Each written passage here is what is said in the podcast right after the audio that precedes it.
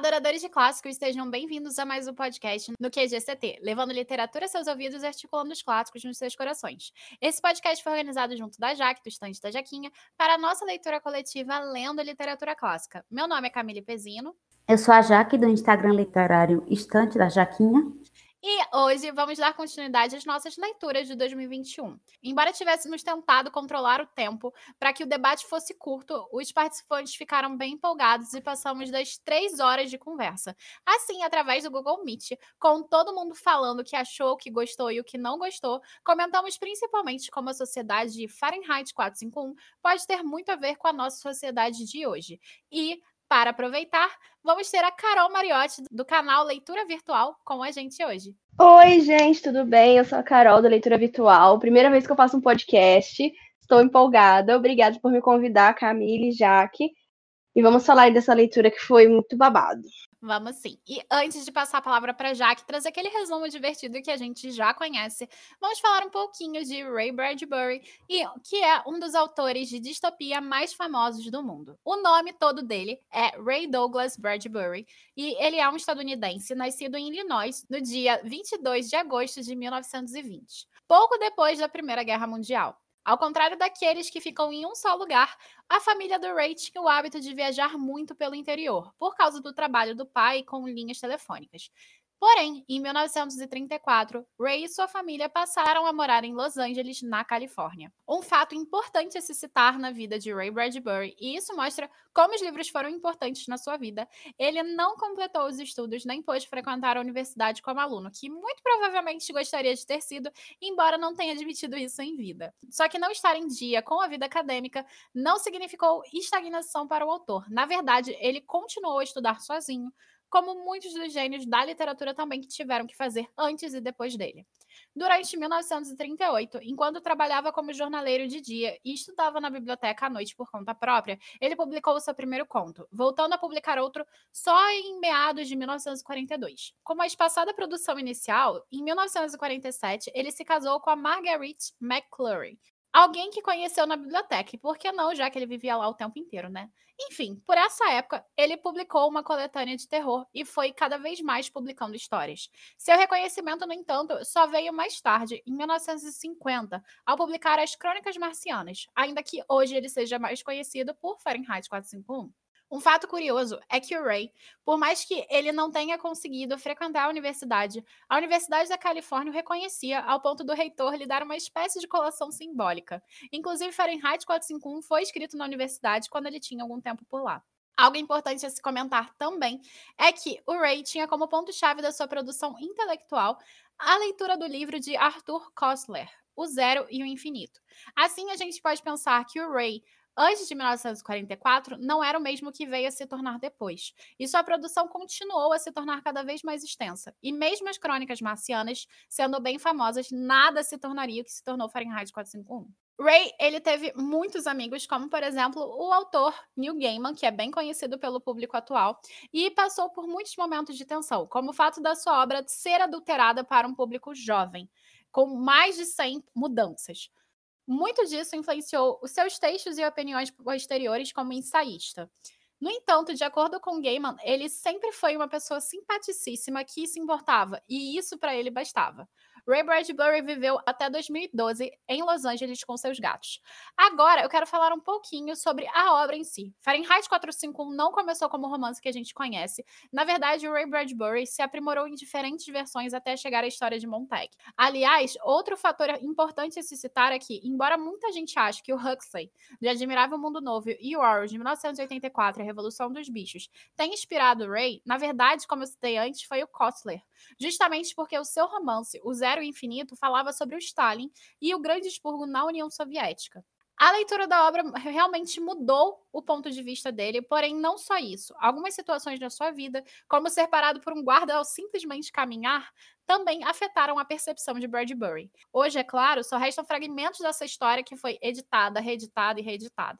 Nesse meio tempo, ele escreveu contos como O Pedestre, a história fictícia mais conectada à sua realidade de um homem que é simplesmente parado por caminhar, depois O Bombeiro, até chegar ao ponto de que aqueles contos e noveletas passaram a ser o romance que estaremos conversando hoje. Poderíamos nos estender no assunto, porém, eu já falei demais, então, Jaque, a palavra é sua para resumir Fahrenheit 451. Então, o Fahrenheit vai contar a história do Montag, que é um bombeiro que, na verdade, ele não apaga fogo, ele queima as coisas. E ele está nessa sociedade em que livros são proibidos. Então, se você tiver um livro, você é um criminoso e os bombeiros vão queimá-los. Ele estava lá vivendo a vida dele, acreditando que ele era plenamente feliz com seu emprego miserável de queimar livro. Aí ele conhece uma mocinha adolescente chamada Clarice. Clarice era uma menina que não se dava bem com ninguém da sociedade, porque ela era como a gente, leitores. E aí a Clarice chega pro cabo e faz: Meu irmão tá feliz mesmo, bicho? Aí ele olha pra ela e fala, como assim eu não sou feliz? Tá dizendo que eu não sou feliz, não, é?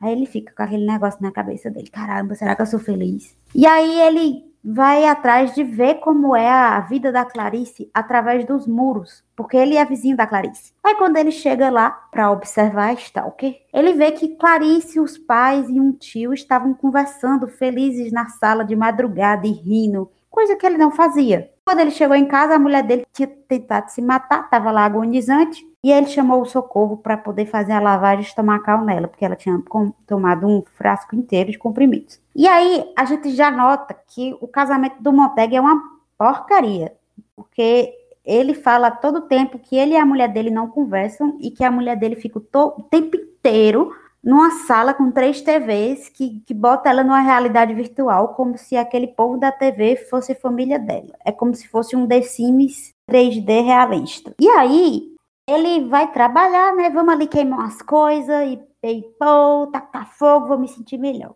Aí ele entra numa casa que tem uma senhorinha, uma idosa. Aí pessoa idosa, a pessoa raça desmonta.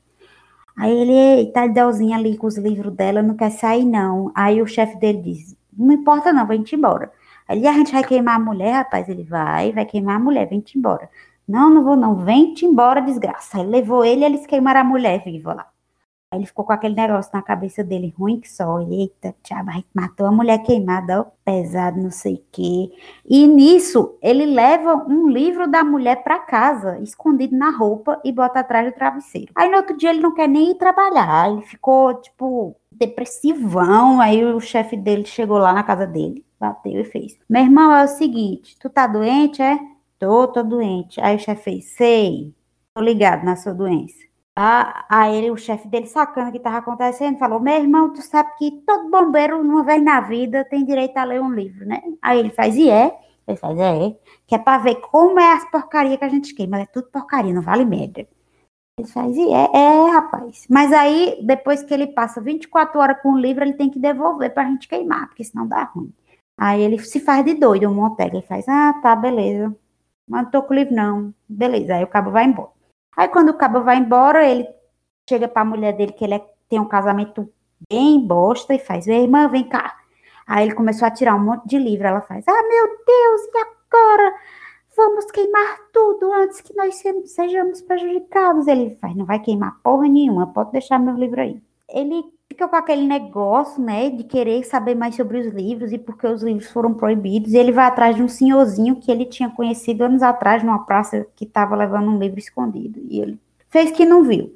Aí ligou pro senhorzinho e fez: Meu irmão, é o seguinte, eu, eu quero falar sobre livros. Aí ele encontrou o senhorzinho. Aí o senhorzinho era um professor universitário, aí fez, ah, vamos fazer a revolução dos livros, vamos implantar livros na casa de todos os bombeiros, vamos acabar com os bombeiros, é viva a revolução, yay!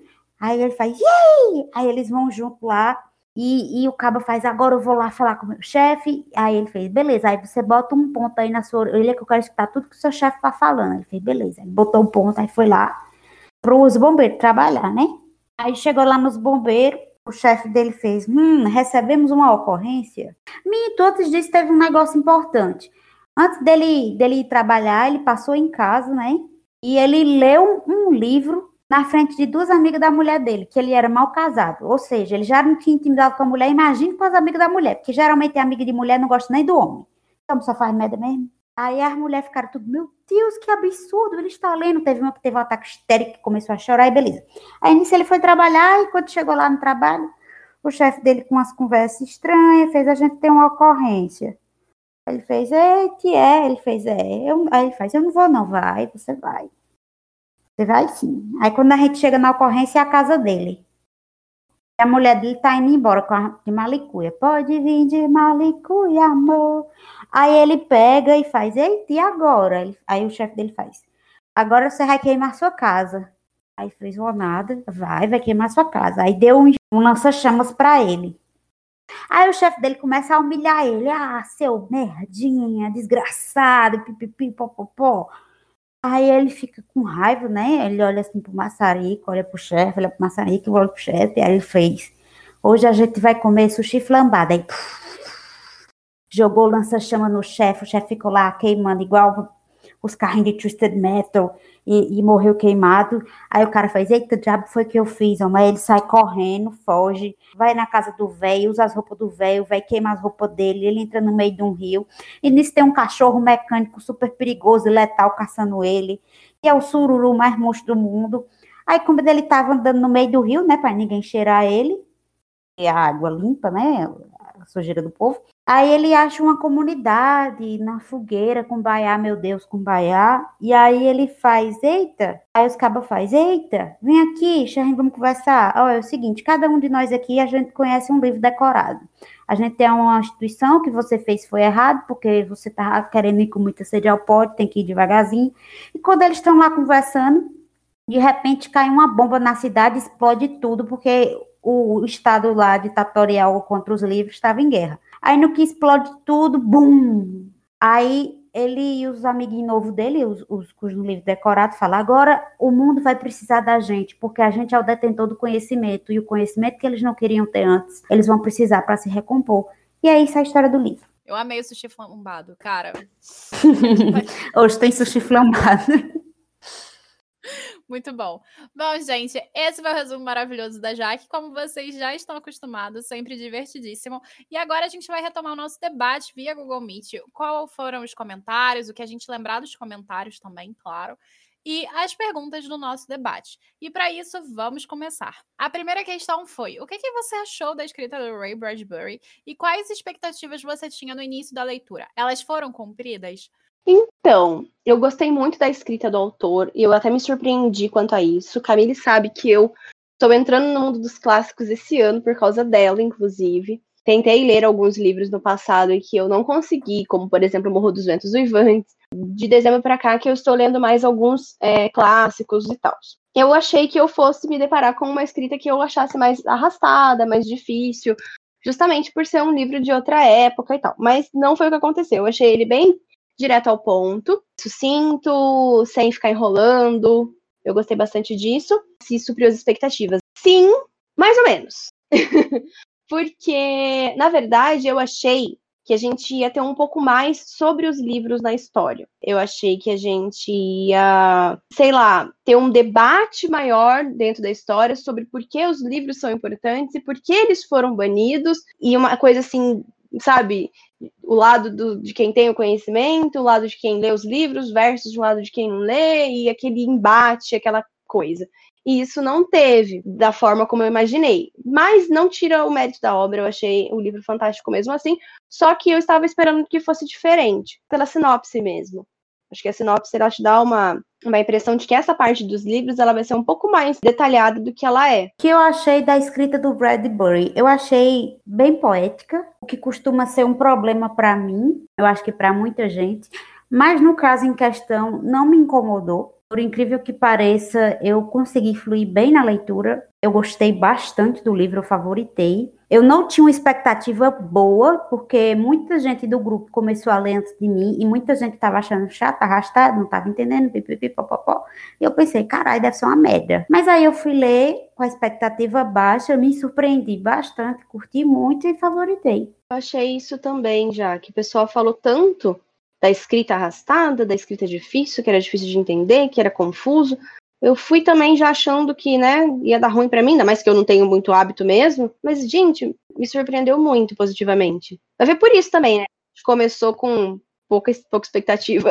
Perto de Doutor Givago é uma benção. Pensa um livro ruim. Camila, eu tô lendo que é Não, não, não, não, não, não, não, não. Peraí, ruim não é. Ruim não é. É ele, chato e ruim ele traz muita filosofia junto com a narrativa descritiva, que é diferente de Ray Bradbury. A escrita dele é bem reta. Eu não acho poética, mas eu acho a escrita dele direta. E as descrições você vai preenchendo as lacunas. Isso é uma coisa legal dentro da escrita dele. Agora, Doutor de Vago são outros 500, até que é outra proposta do Boris Pasternak. E o Boris Pasternak tem outro tipo de escolaridade que não é apresentada na historiografia, na, na biografia do Ray Bradbury. Bradbury, são coisas diferentes. Porém, certo. Um escreve chato, outro escreve legal. Tá, de acordo com a opinião de Jaquita, né? Um Sim, claro, mas o podcast não é para isso.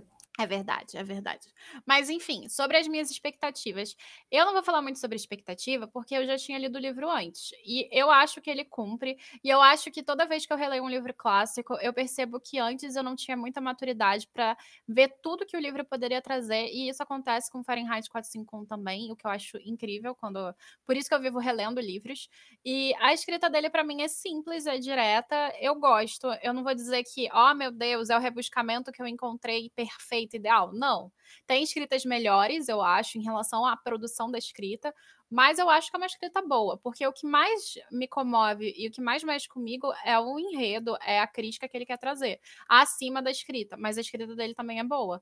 Não é nem pesada, nem leve, ela é uma escrita normal, assim. Eu fiquei chocada mesmo, eu não achei que eu fosse gostar da forma que eu gostei. Não, não, que é maravilhosa, que é a melhor escrita que eu já li na vida, não, mas eu, eu entrei tanto com esse negócio de achar que ia ser arrastado, que ia ser lento, que ia ser difícil, que ia ser muito descritivo, né, que ia ser difícil, que quando não foi isso, eu fiquei muito surpreendida. A minha mãe participou desse debate também, tá, gente? E o que ela falou, e o que o pessoal concordou, a Cláudia, a Lu, etc., não é que a escrita dele fosse arrastada. Elas acharam um enredo arrastado. Porque o enredo ele é muito mais nessa proposição filosófica que ele tá, tá se colocando ali, nessa proposta filosófica que ele tá se pondo, do que realmente sobre uma história de ação e aventura, etc. e tal, sobre um bombeiro que queima livros e é perseguido pelo chefe. Quando a gente vê o resumo da Jaque, parece ser uma história do tipo, uou! Uou, caramba, quanta ação e aventura. Mas na forma como ele vai elaborando, não é tanta ação e aventura assim. E eu acho que muita gente tem a expectativa que seja tipo 1984, que é uma subtrama atrás de uma subtrama ali, envolvendo os personagens e levando eles ao caos. É diferente em Fahrenheit. Eu vou discordar. Eu acho super dinâmico. Eu acho que tem muito acontecimento para um livro de 200 páginas. Eu também acho. A mulher começa se matando. Daqui a pouco a Clarice morre atropelada. Daqui a pouco o homem está encontrando um velho que quer, quer ajudar ele com o livro. Daqui a pouco o chefe dele morre queimado. Você fica, meu Deus do céu, é um tiro atrás do outro. Eu também acho, eu tô explicando a percepção da, do pessoal do grupo, porque assim, a nossa percepção foi positiva. Todo mundo em si, pra, considerando todo mundo, não foi tão positiva quanto da gente. O João mesmo tinha dado dois e meio. É porque o João não entendeu o livro. Tadinho do João. Mas ele disse que não entendeu o livro. Não, eu sei. Ele conversou comigo depois, mas a questão é essa. Cada um, claro, vai pensar de um jeito. Eu concordo com vocês. Eu acho um livro dinâmico, eu acho que acontece muita coisa em 200 páginas, eu acho que ele não enrola. Porém, a forma como ele desenvolve pode soar arrastada para muita gente. Tanto que o João, depois do debate, ele subiu a nota do livro. Subiu, ele botou 5, não botou 4,5? Acho que botou 4,5. Que nem eu falei, eu, eu, eu estaria nesse grupo dessas pessoas, entendeu? Facilmente, de que achou arrastado, de que achou lento, né? mas eu não achei eu fico muito surpreendida com a minha percepção do livro, entendeu? De como eu encarei o livro. Foi também, acho que, por uma questão de expectativa, porque quando a gente fez a live e a Tati, ela mesma comentou a mesma coisa que a minha mãe, a Tati leu primeiro antes da gente colocar alguma coisa de expectativa. Vocês duas já foram com uma expectativa da obra que era totalmente uma coisa negativizada. Então, essa expectativa influencia muito na percepção que a gente tem de um livro. E influenciou no Fahrenheit. Ainda bem, né? Porque agora vocês acham um livro bom. Inclusive da, da trilogia distópica. Admirável Mundo Novo, 1984 e Fahrenheit, o que eu menos gosto é Admirável Mundo Novo, que tem um hype gigantesco. Eu gosto muito, mas dos três é o que eu menos gosto. E o que você mais gostou? Eu gostei igual de 1984 de Fahrenheit. Por isso que o Admirável Mundo Novo tá pra trás. Porque os dois eu dei cinco estrelas em coração. Eu gosto mais de Fahrenheit. Cara, eu gosto de 1984 porque ele acaba numa desgraça. Mas é por isso que eu não gosto. Eu gosto de 1984 porque eu também sou pessimista. Eu concordo muito mais com a perspectiva de finalização do Orwell do que do Bradbury, porque a, ideia do Bradbury era dar uma esperança no final. E do Orwell é o contrário. Então, assim, eu gosto mais dessa filosofia pessimista porque eu acho que ela faz mais sentido com a nossa realidade. Porém, em relação à construção de distopia, a nossa realidade é muito mais parecida com Fahrenheit. Eu acho, particularmente. Não que, que a gente também não tenha o que 1984 tem, que é câmera o tempo tempo todo. A gente é vigiado pela webcam, a gente é vigiado pela câmera do celular. Inclusive, tem um boato que o Google tudo que você fala do lado do Google, o Google grava. Então, assim, por isso que vem, quando você está conversando com alguém sobre fazer uma viagem, vem propaganda de viagem. Ou seja, não faça nada negativo perto do celular, porque vai dar ruim. Tipo, matar alguém ou, ou vender drogas? Qualquer coisa. Mas a, a Google, ela não, não pode dar minhas informações para um processo judicial. Sim, não pode, mas a questão não é nem essa. A questão, por exemplo, se você fizer sexo com o celular do lado, vai ouvir os gemidos. É isso, entendeu? Ah! De Fahrenheit, a gente tem o excesso de informação e, ao mesmo tempo, a alienação do público. E em 1984, a gente tem a espionagem de, das grandes corporações e daqueles que comandam a gente, né? Então, isso, isso. cada um tem o cada um. Mas eu gosto realmente mais de 1984. Inclusive, para mim, 1984 é favoritado e Fahrenheit não. Por muito pouco que não é favoritado, inclusive. Aí eu favoritei, me, me prendeu muito. Continuando, a segunda pergunta do debate foi: Durante a leitura, observamos a relação de Montag e sua esposa Mildred ser muito diferente do que costumamos ver em casais em obras literárias. O que, que você achou dessa relação construída pelo casal? Você observa alguma crítica aí? A gente percebe que é um casal completamente de conveniência, né? Eu acho que a ideia ali é assim, você, da sociedade, né? Você precisa casar. Então você encontra alguém em casa e você não precisa amar, você não precisa gostar, não precisa nada. Você precisa só seguir esse padrão da sociedade porque ele é obrigatório.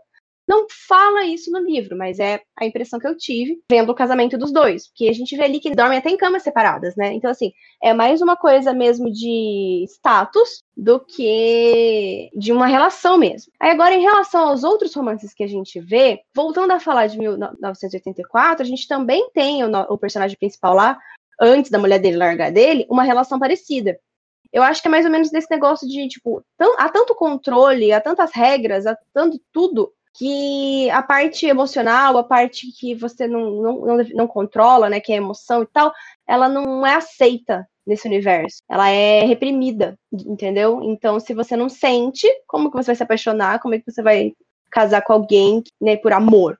Você acaba formando uma coisa ali de conveniência, uma coisa ali de, de status. Uma observação que eu fiz agora com a fala da Carol, que eu não fiz no, no grupo, no debate, porque às vezes surgem coisas novas, né? É que muitas distopias tratam sobre o distanciamento afetivo das pessoas. Então, numa sociedade distópica, as pessoas elas não enxergam as outras como pessoas, como seres com sentimentos. E eu acho que é uma desumanização que acontece nos personagens. Android Sonhos com Ovelhas Elétricas tem isso em Fahrenheit, tem isso em 1984, tem isso em Admirável Mundo Novo. Então não é não é algo incomum.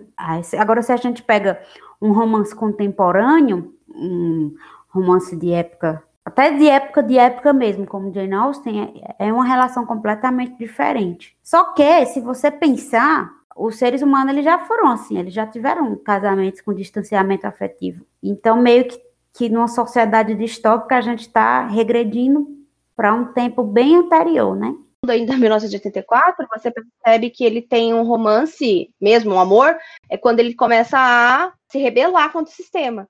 E aí ele se apaixona. Então, assim, dá a impressão de que esse negócio de paixão, de sentimento, faz parte da revolução.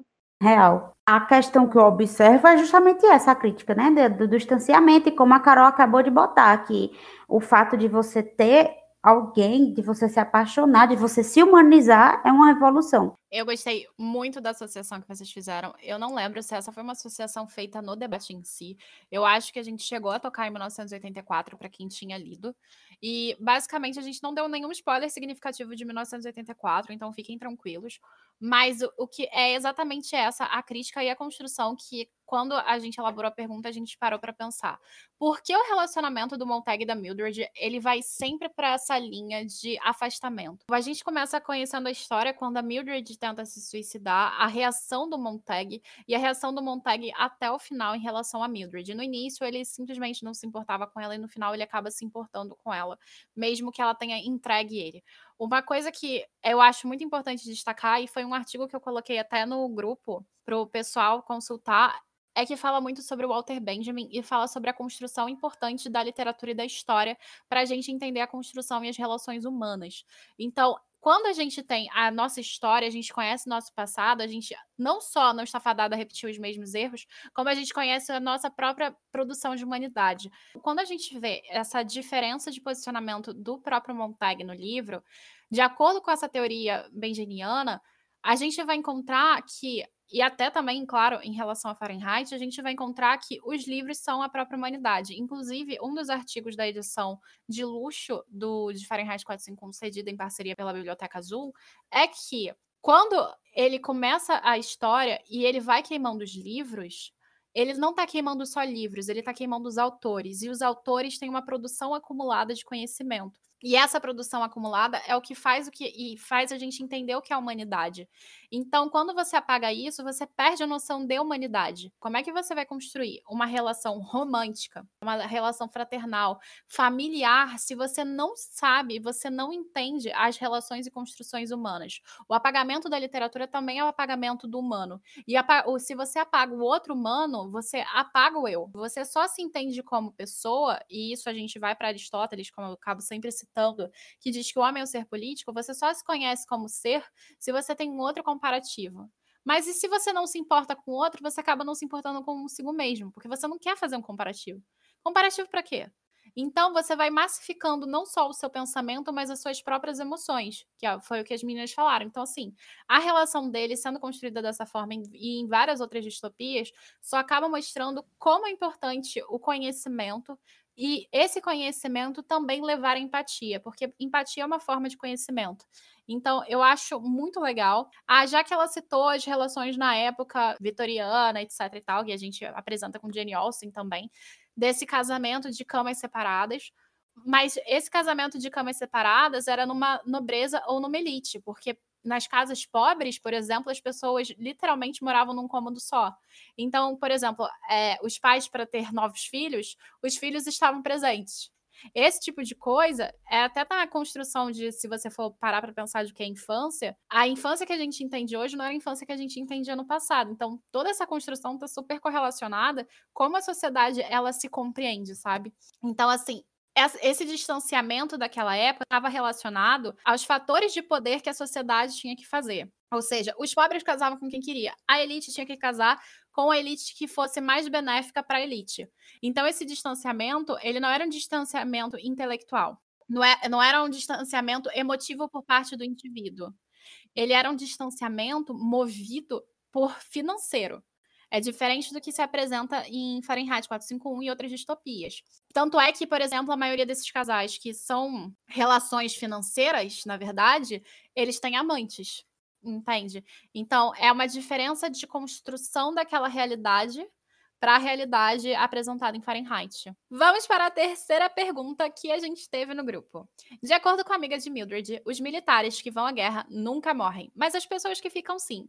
Na nossa realidade, a guerra mata mais indivíduos do que aqueles que praticam suicídio. O que, que você acha dessa afirmação? E o que você acha da guerra sendo travada por essa sociedade literária? Retornando ao que a gente falou no, no tópico passado do distanciamento emocional, me parece que na hora que a amiga dela fala, né, ah, ele, vai, ele foi pra guerra, mas ele, ninguém morre na guerra, ele, logo ele volta, é, que ela não estava se importando muito. Porém, também acho que essa guerra podia ser alguma forma de controle da sociedade, ela não estava existindo de verdade.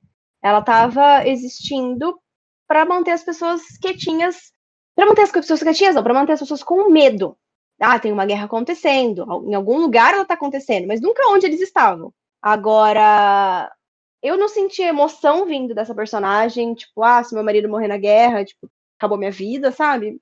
É aquilo.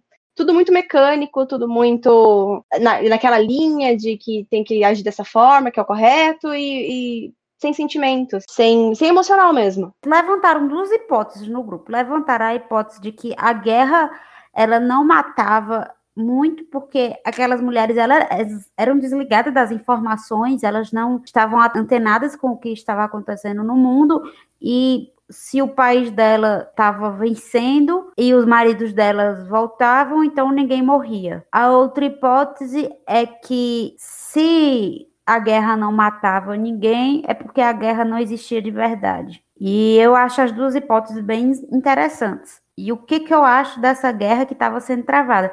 Eu acho que ela é para domínio político, político, territorial. Eu acho que quando você é uma potência, é, você consegue lucrar com a guerra, né? E eu acho que é sobre isto, é sobre alienar, sobre ganhar dinheiro, ganhar território, ganhar poder. Eles travavam uma guerra também contra os livros, porque a partir do momento que eles queimam livros, eles não estão tendo uma guerra só com outros países, eles estão tendo uma guerra contra o conhecimento e a cultura, né?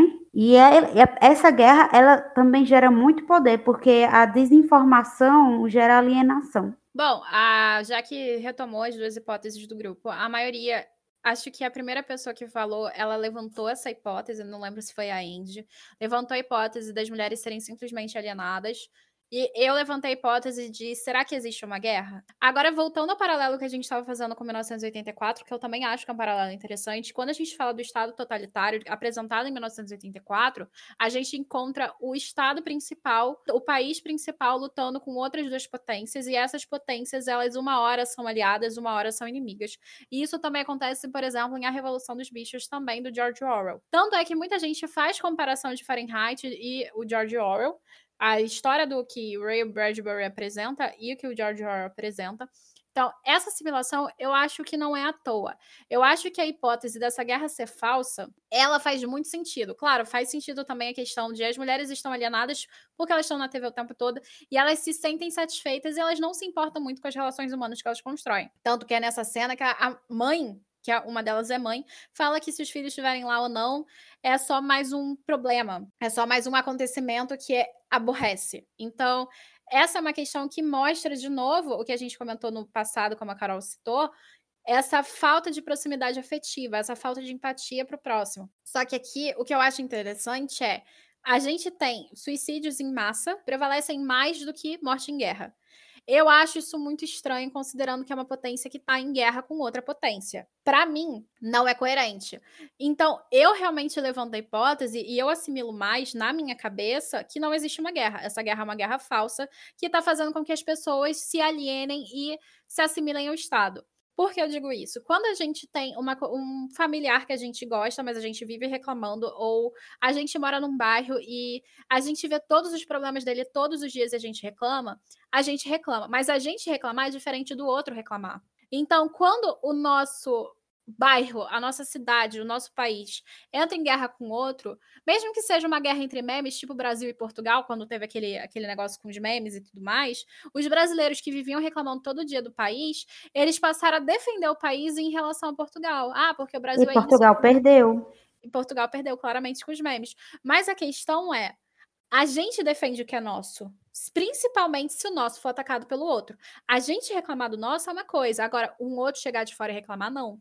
Então, o ato de ter uma guerra externa em relação ao país faz com que você seja um pouco mais patriota. Você vê hoje como a gente vê a política a gente tem uma política que acredita que o outro está ferindo a moral, os costumes do Brasil, e todo mundo se diz patriota o tempo todo e querendo defender a moral, os bons costumes, etc., do país. Então, isso influencia a nossa percepção.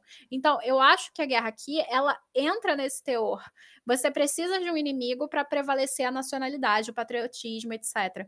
E isso entra em Fahrenheit 451. Então, eu acho essa afirmação deliciosa, porque realmente abre muitas possibilidades e eu realmente acho que é uma guerra fake, mas a gente vai conversar mais sobre isso em breve. Então, vamos para a quarta pergunta do nosso podcast. Ao queimar Betty, Montag faz uma observação que o seu chefe queria morrer. Você possui a mesma percepção que a dele? Se sim, por que você acha que o Betty queria morrer? Se não, por que você discorda do personagem? Eu acho que ele não queria morrer. Ou, se ele queria morrer, não teria como o Montag saber disso. Então eu sou da, da teoria que ele criou essa justificativa na cabeça dele por causa do remorso. para ele não ter que lidar com o fato de que ele fez o que ele fez, porque foi uma morte horrível. Ele matou o cara incinerado, um negócio horroroso. E eu, eu acho que ele criou essa justificativa, né? Essa, essa coisa do olhar e que ele estava provocando o cara, não sei o quê, para tirar a culpa dele. A culpa que estaria indo para ele ou que eventualmente ele iria sentir. Porque eu não acredito que alguém, e eu falei isso no debate, inclusive, não acredito que alguém queira morrer daquela forma. Então, eu não concordo com a Carol. Eu acho que ele queria sim morrer. Eu vou elencar alguns motivos. O Betty sabia muito sobre livros. Ele sabia coisas, citações sobre as mais diversas matérias, literatura. Ele sabia Shakespeare, ele sabia a Bíblia, ele sabia tudo, tudo. E se o bombeiro ele pode ler um livro e tem que queimar em 24 horas, ele não teria como absorver todo aquele conhecimento. E ele não era um cara poderoso, ele era um chefe dos bombeiros. Não é nem perto de uma patente alta. Eu acredito que ele lia muito. Então ele, ele sabia sim do poder dos livros. E ele induziu o Montag a pesquisar e conhecer mais. Porque quando ele usava as citações dos livros, ele aguçava a curiosidade do Montag. E ele era muito frustrado, porque ele sabia muito e ele sabia da importância e ele não podia usar aquilo. É como se ele tivesse castrado usando assim um termo até um pouco machista, né? Mas tudo bem. É como se ele se sentisse castrado, poder de fazer alguma coisa com que tudo que ele tinha. Então ele ficou incitando Montag o tempo inteiro. E essa frustração, ela estava é, muito latente nele. E quando o Montag mata ele com um lança-chamas, é, a gente tem a ideia de que o fogo ele é um purificador. Tanto que o fogo depois a gente vai falar sobre o fogo mais detalhadamente, eu acredito, né, Camille? Em alguma pergunta. Sim. Então eu não vou entrar em detalhes sobre o fogo agora, mas o fogo ele é purificador. E se ele se sentia castrado e até limitado, inútil, a partir do momento que ele é queimado, ele sente que ele purifica o pecado dele de não fazer nada. É como se, até um tanto cristão mesmo, porque quando a gente vai para o inferno, a gente não, não queima no inferno e, e nossa alma purifica enquanto a gente está queimando no inferno. Então é basicamente isso. E o livro cita muita referência bíblica. Inclusive, eu acredito que se não fosse o caso de ter essa construção desse pensamento, o autor ele não colocaria o fato de o Montag ter percebido isso no cara, porque eu acho que não, não encaixaria tão bem, soaria, soaria supérfluo, como se ele realmente estivesse tentando se justificar, o que é uma coisa assim não estou dizendo que o seu pensamento é supérfluo, Carol, não entenda mal. Estou dizendo que o Montag seria uma pessoa supérflua por pensar isso, entende? Uhum. Pronto. Então é, é isso que eu acho. Eu acho que essas, esses fatores unidos, eles criaram essa sensação em mim. No grupo, foi bem interessante porque quando a gente levantou essa dúvida, o pessoal já chegou à concepção da Carol, justamente porque quando o Montag queima o Betty, o Betty ele arregala os olhos, ele fica assustado, surpreso por ter passado por isso. E é legal isso porque a gente fica nessa ambiguidade. Será que sim? Será que não? A maioria acha que ele não queria morrer daquela forma e tudo mais. Eu tendo a concordar com a Jaque. Eu acho que ele queria morrer sim, mas mi meu motivo de pensar isso é um pouquinho diferente. Claro que também é similar, porque quando a gente vai parar para pensar no Betty, a gente tem um personagem realmente muito culto. A Jaque chegou a comentar sobre a questão de, ah, ele era só um chefe de bombeiro. Porém, ele diz pro Montag, como chefe de bombeiro, ele tem que ter lido livros, porque se ele passar por uma situação similar que ele passa com o Montag, ele tem que retrucar o bombeiro em si, retrucar a sociedade em si. Então, ele tem que que ler. Só que alguém que leu tanto, é impossível ele não ter criado certa empatia. Claro, ele pode ser sim um cachorrinho do governo, não, não impede nada ele ser um seguidor fiel do governo. Porém, eu acho que ele estava muito mais no papel que o Montag ele acaba se inserindo, que é aquele cara que está preservando a memória da literatura, preservando a memória da humanidade na própria cabeça. E isso é uma coisa que me passa muito pela mente, porque ele sabe, ele decora as frases que ele está passando. Da mesma forma que lá no final, quando o Montag ele vai decorar um título e ser o título e representar essa questão da humanidade dentro desse título, a gente encontra o Beth fazendo isso ali bem no meio do, da cidade, bem no meio das pessoas. E não sendo, inclusive, julgado por isso. Só que acredito que uma pessoa tão culturada e empática ele se sinta incomodado com a situação que estava acontecendo. Inclusive, ele dá várias chances ao Montag de entregar os livros para queimar. Ele mesmo diz isso: olha, eu, eu, mandei o cachorro aqui, eu dei várias oportunidades para você. Então, se a gente vive numa sociedade distópica em que as pessoas elas estão afastadas e não se importam uma com a outra, como acontece do carro tentar atropelar o Montag no final a troco de nada, por que o Beth insiste em tentar ajudar o Montag? Se ele não fosse tão influenciado pela literatura como reza a lenda. Então, na minha concepção, o maior argumento é o fato dele se importar com o Montag e criar empatia o suficiente durante as leituras dele para tentar avisar o Montag do que ele ia fazer. Só que, da castração que a Jaque falou, dessa, corru dessa corruptela que ele foge, ao mesmo tempo que ele está fugindo da sociedade para se inserir na sociedade como líder, ou seja, ele tem que saber para castrar os outros, ele está se autocastrando. E isso é um incômodo muito grande.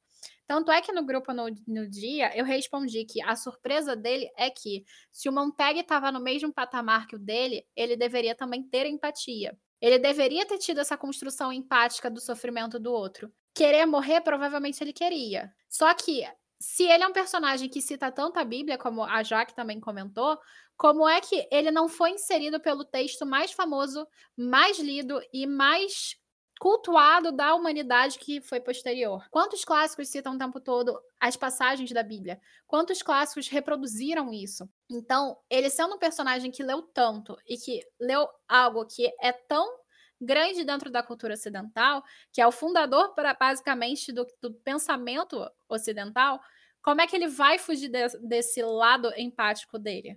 Ele dá uma chance para o Montag porque ele pensa no próximo. Ele dá uma chance, a própria leitura ele cita de cabeça. Cara, ele citar de cabeça para mim é bizarro. Então, assim, eu acho que a percepção dele muito de mundo, muito da, de tudo aquilo é: eu não posso me suicidar, porque, como o livro que eu li, mesmo não sendo inserido na sociedade que eu tô hoje vivendo, mas eu, eu, entendo que essa importância desse livro afeta a minha percepção, porque é o que a gente consome que afeta o que a gente é. Tem todo um contexto ali que, por mais que ele não seja religioso, ele também não poderia se matar, não faria sentido dentro de uma sociedade que visa nada, que visa diversão o tempo todo, ele se matar, porque ele está se divertindo o tempo todo. Então, por que ele se mataria? Sendo que ele é parte de um espetáculo tão grande e ele está se divertindo.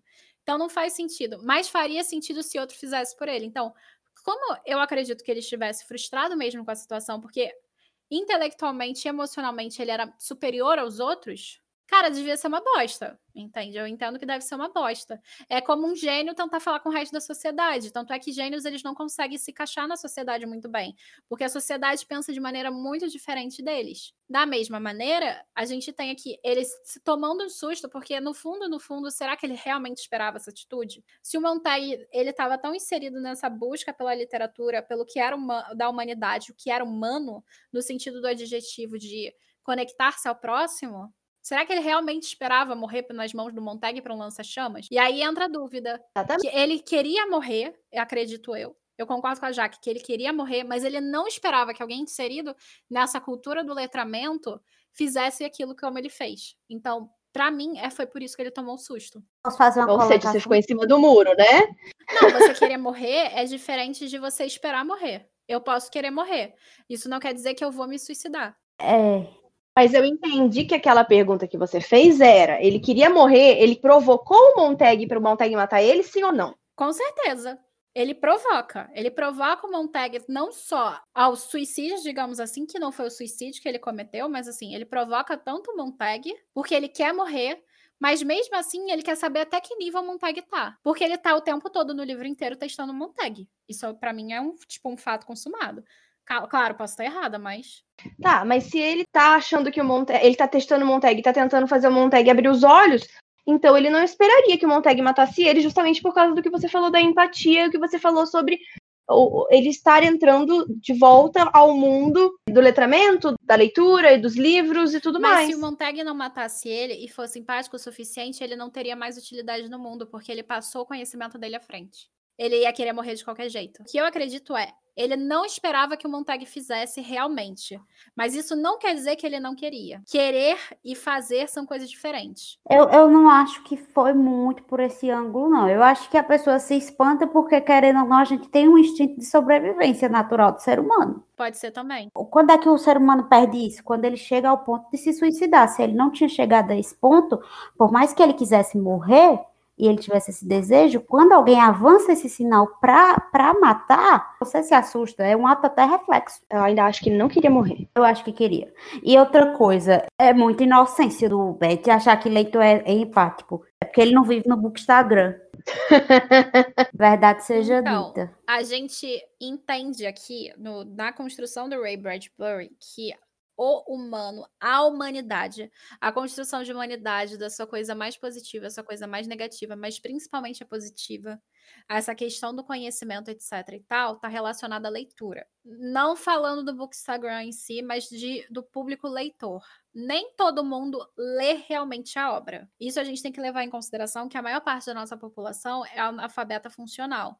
Isso significa dizer que você consegue ler, mas não quer dizer que você está interpretando da maneira que deve. São duas coisas diferentes. Da mesma forma que o, o, o Beth querer morrer e fazer-se morrer são coisas diferentes, por isso que são verbos diferentes, é diferente você ler e interpretar. A gente tem um público leitor que não interpreta. A gente tem tanto conhecimento o tempo todo, agregando informação o tempo todo, que quando a gente às vezes vai ler um livro, a gente está cansado. E muitas das vezes a gente não é treinado a interpretar ou a gente não simplesmente não quer interpretar. Então, por exemplo, 1984, como a Revolução dos Bichos, que é um livro contra o autoritarismo, totalitarismo, etc e tal, foi visto como um livro anticomunista. Se uma obra como 1984, principalmente a Revolução dos Bichos, é uma obra tão clara, tão nítida, e as pessoas mesmo assim interpretaram da maneira que quiseram, como é que, por exemplo, Fahrenheit 451 também não pode ser interpretado, o Bet não pode ser interpretado, ou o público leitor não pode interpretar? Na verdade, ela não chega a ser anticomunista, ela é anti-stalinista. Sim,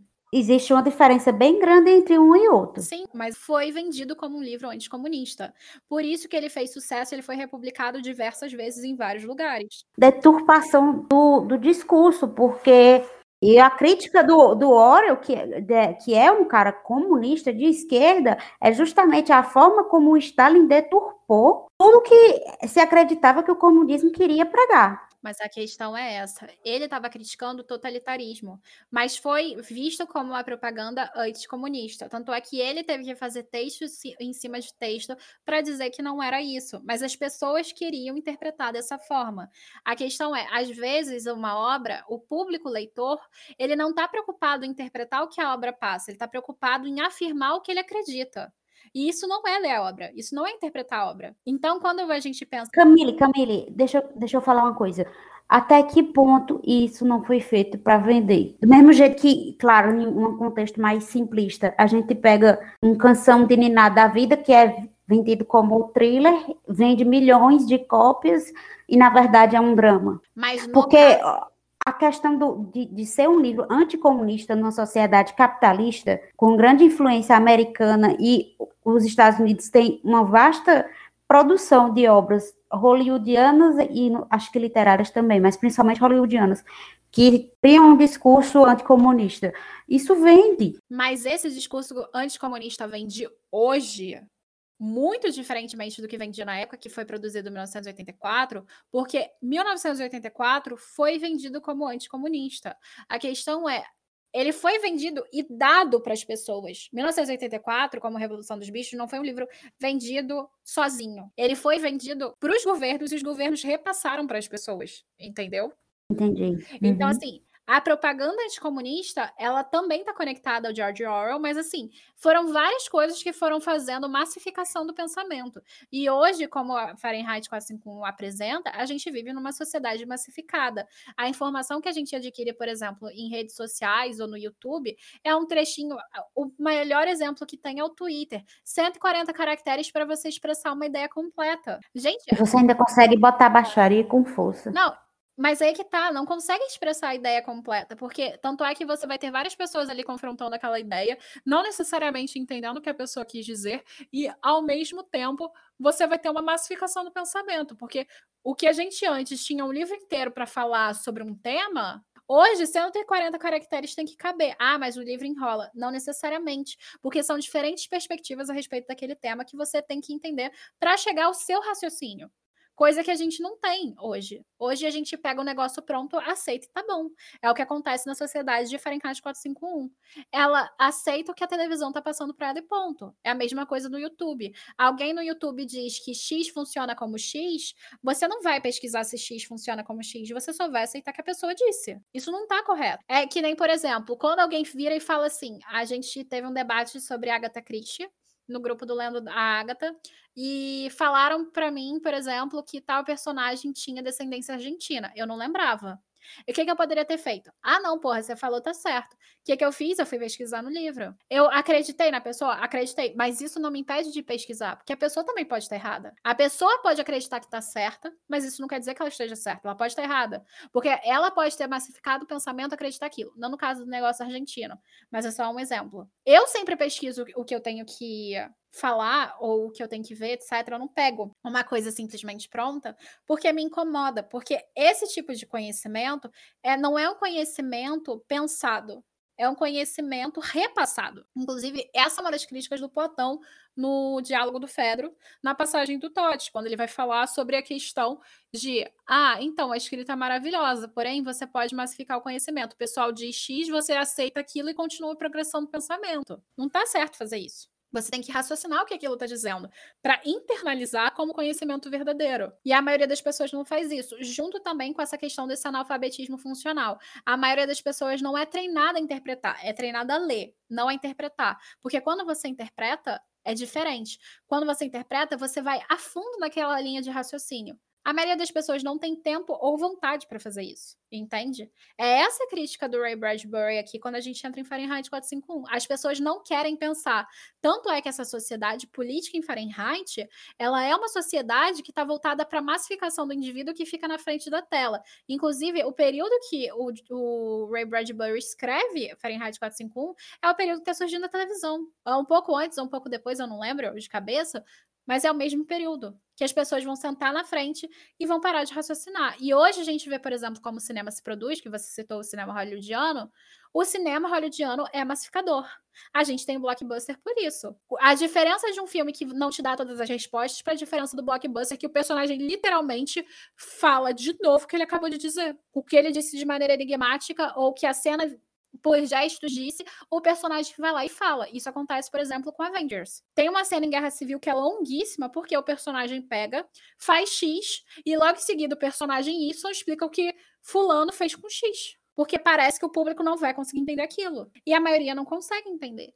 E isso é uma massificação própria do cinema e própria da cultura atual. Tanto é que muita gente tem dificuldade de ler clássico, acha chato, não entende a crítica, porque essa massificação é comum. Uma pessoa que participou do debate, inclusive, falou para mim: eu nunca entendi meu filho como eu entendi lendo Fahrenheit 451. E isso acontece porque a gente está numa sociedade massificada e está cada vez mais massificando, porque tem tecnologias não ajudando na interpretação e na busca do conhecimento. Pelo contrário, estão dando conhecimento pronto. É só pegar Google. O que, que, é isso? O Google vai falar que você tem câncer, você vai acreditar e vai chorar. Continuando o nosso debate, eu quero saber de vocês. Essa obra é considerada uma ode à literatura, justamente porque trata da importância dos livros. Por que, que você acha que os livros são tão importantes e você acha que isso tem algo a ver com as tentativas de suicídio por parte da população? Eu acho que os livros são muito importantes. Isso é uma coisa que eu já trato até na minha sala de aula. E eu acredito que a leitura ela te ajuda a diversos tipos de interpretação,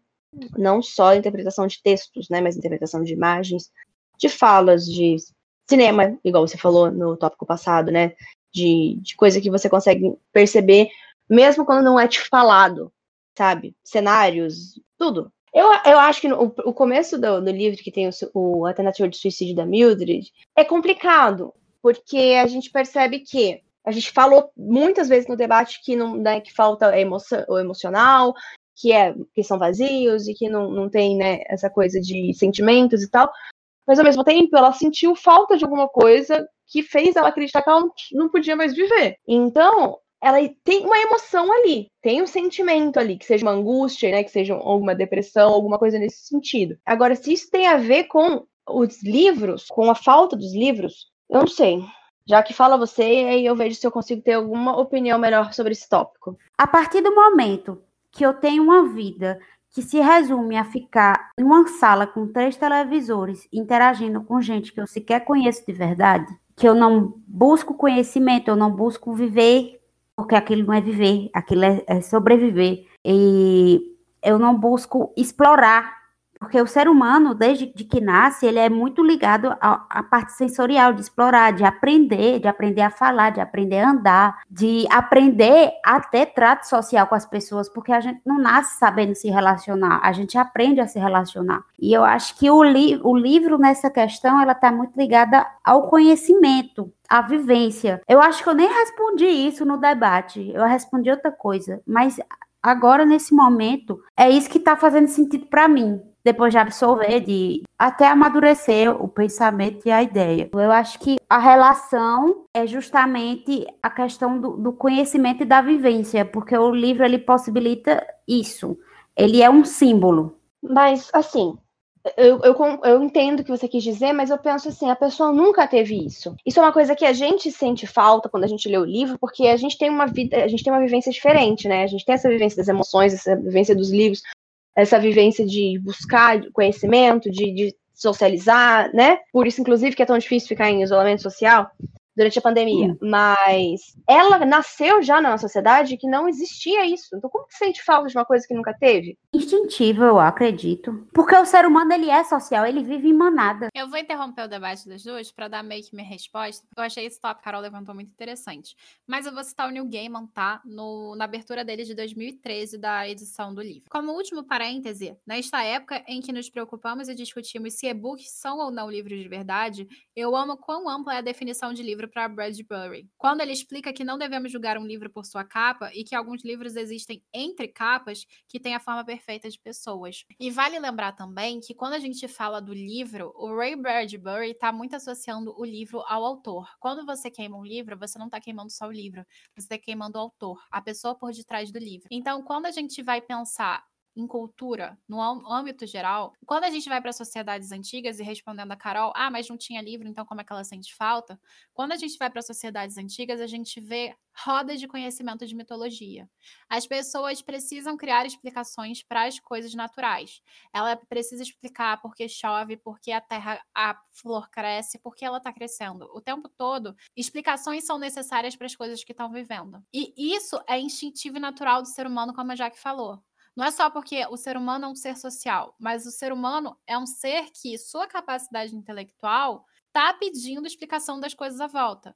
Muitas das vezes, por exemplo, obras de, de autores como Kafka, elas são muito confusas e complicadas para a maioria, porque você não precisa que aquilo tenha sentido. Mas você quer dar sentido porque a sociedade diz para você que tudo tem que ter sentido. Embora nem tudo tenha que ter sentido. Só que quando a gente vê que nada tem sentido, porque esse sentido, de acordo com a sociedade que está à sua volta, não importa, isso começa a bitolar sua, sua, o seu próprio inconsciente. O teu inconsciente está pedindo isso. Que por mais que ela não tenha crescido numa sociedade que isso faça falta, outras pessoas que estão inseridas nessa sociedade entendiam que era o passado. Tanto é que a gente tem, por exemplo, a Clarice, tem o Faber, vários personagens aí que estão inseridos fora dessa caixa, mas que estão ali vivendo em sociedade. Então, por mais que ela não tenha tido a experiência de viver essa vivência, ela ainda tem a experiência intrínseca do ser humano, dessa sociedade que foi outra, a sentir falta disso, a sentir falta dessa experiência coletiva da humanidade. Então, quando você exclui um livro, você está excluindo um autor, quando você está excluindo todos os autores, você está excluindo todo aquele processo da humanidade em si de construção de conhecimento. Voltando ao Platão, é você acumula o conhecimento. Fulano disse X, Fulano pegou X e leu, então ele disse X mais Y. Fulano Z disse X mais Y mais Z, e assim sucessivamente.